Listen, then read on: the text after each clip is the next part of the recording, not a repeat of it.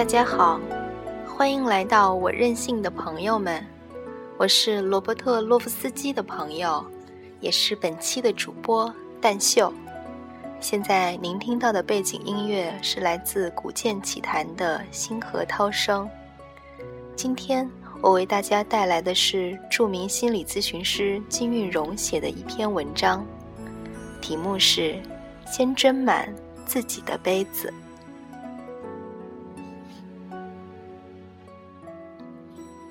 朋友们都知道，我是个特别喜欢夸奖人的人。被夸奖的对象，除了周遭的亲朋好友、工作伙伴之外，其中当然也包含我自己。曾经，我先生很不习惯这一点，总觉得有违中国人谦顺的美德。直到发现许多朋友愿意找我聊天。而我成天又总是有不符合年龄的天真快乐，才发觉偶尔夸夸自己确实有助身心健康。所以现在他除了开始尝试坦然接受别人的夸奖，也愿意欣赏自己的优点。事实上，我曾经是个对自己极为刻薄的人。青涩的青春期生涯。记忆中只有暗恋别人的痛苦，对象从语文老师到隔壁学校的男生不一而足，及至念了大学，虽然屡屡在校际演讲辩论比赛中拿到金牌，我还依然永远端着讨好别人的笑脸，一直到我成为医院里的心理辅导老师，该是指导别人心理健康的我。面对病人和家属崇敬的眼神，内心深处却脆弱的，总是以旁人的评价来决定我的喜忧。我很温柔，从不和人红脸，说话总是细声细气。朋友们公认我是个有气质和修养的人。可是，我偏偏又极其爱哭，一点小事。都能让我感动得泪眼汪汪。原先，我以为这是温柔小女人的美好特质，后来才慢慢明白，那是因为我心里有委屈，有一股容易被触动、被压抑、已经饱胀的情绪洪水潜藏在那儿，他不敢公然大声倾泻。只能小心翼翼地以涓涓泪水来宣泄。记得我曾写过一篇有关心理和皮肤之间关系的文章，得到了许多朋友的共鸣。一次聚会中，有一位学识素养俱佳的女孩问我，为什么她的皮肤试过了所有方法，却还是干燥缺水。我只是轻声回答：“有时总是付出，心里觉得委屈，也会导致皮肤干涸。”他突然红了眼眶，安静下来。聚会后，我托朋友转交了一方便笺给他，上面写着这样一段话：“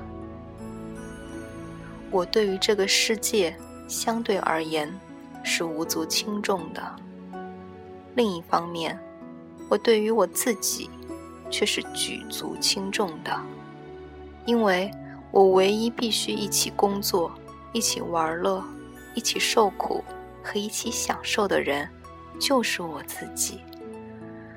我需要谨慎以对的，不应该是他人的眼光，而应该是我自己的眼光。这段话。是我一直以来鼓励自己的箴言。多自由啊！我必须谨慎以对的，只是我自己。多少时候，我们压抑自己心里面的想法和愿望，只为了谨慎以对他人的眼光，结果弄得自己匮乏、委屈，反而变得虚所无度。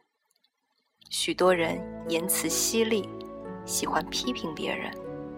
也有人言语苦涩，总是酸不溜丢，其实，这都是对自己心灵委屈的补偿心理在作祟。必须借着攻击来平衡自己的愤懑。这种情况还不算太糟，顶多只是人缘不好，没有真心朋友罢了。最糟糕的情况是，攻击的枪口对内，对别人唯唯诺诺，对自己却严苛异常。旁人还没来得及发表意见，他就先忙着否定自己。身边如果有这种类型的朋友，其实是蛮累人的，因为他看似谦卑隐忍，其实却虚索无度，很技巧地利用自己的弱势来操控别人。你必须随时随刻安慰、肯定他，告诉他一切都很好。努力帮他填满自卑的壕沟。刚开始，朋友们还能耐心对待，日子久了，就都疲惫不堪，纷纷逃避。这个场景不仅仅发生在朋友之间，更容易发生在情侣或婚姻生活中。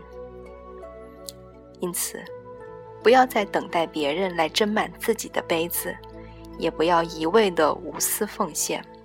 如果我们能先将自己面前的杯子斟满，心满意足的幸福快乐了，自然就能将杯子里装满的幸福分享给周围的人，也能快乐的接受别人的给予。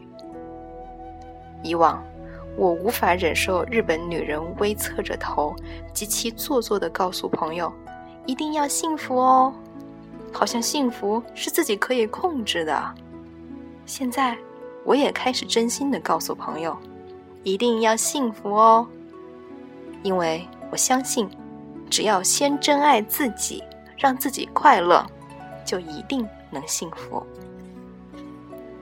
现在，我还是很温柔，还是不和别人红脸，说话还是细声细气，也还是爱哭，容易被感动。可是，我开怀大笑的次数多了。心上暖暖的时候也多了，我愿意体谅别人的心情，照顾别人的需要，却绝不再过分的委屈自己。请相信我，从现在开始，对自己好一点，爱自己多一点。当你的杯子满了，会发现，周围和你一起分享快乐、幸福的人就更多了。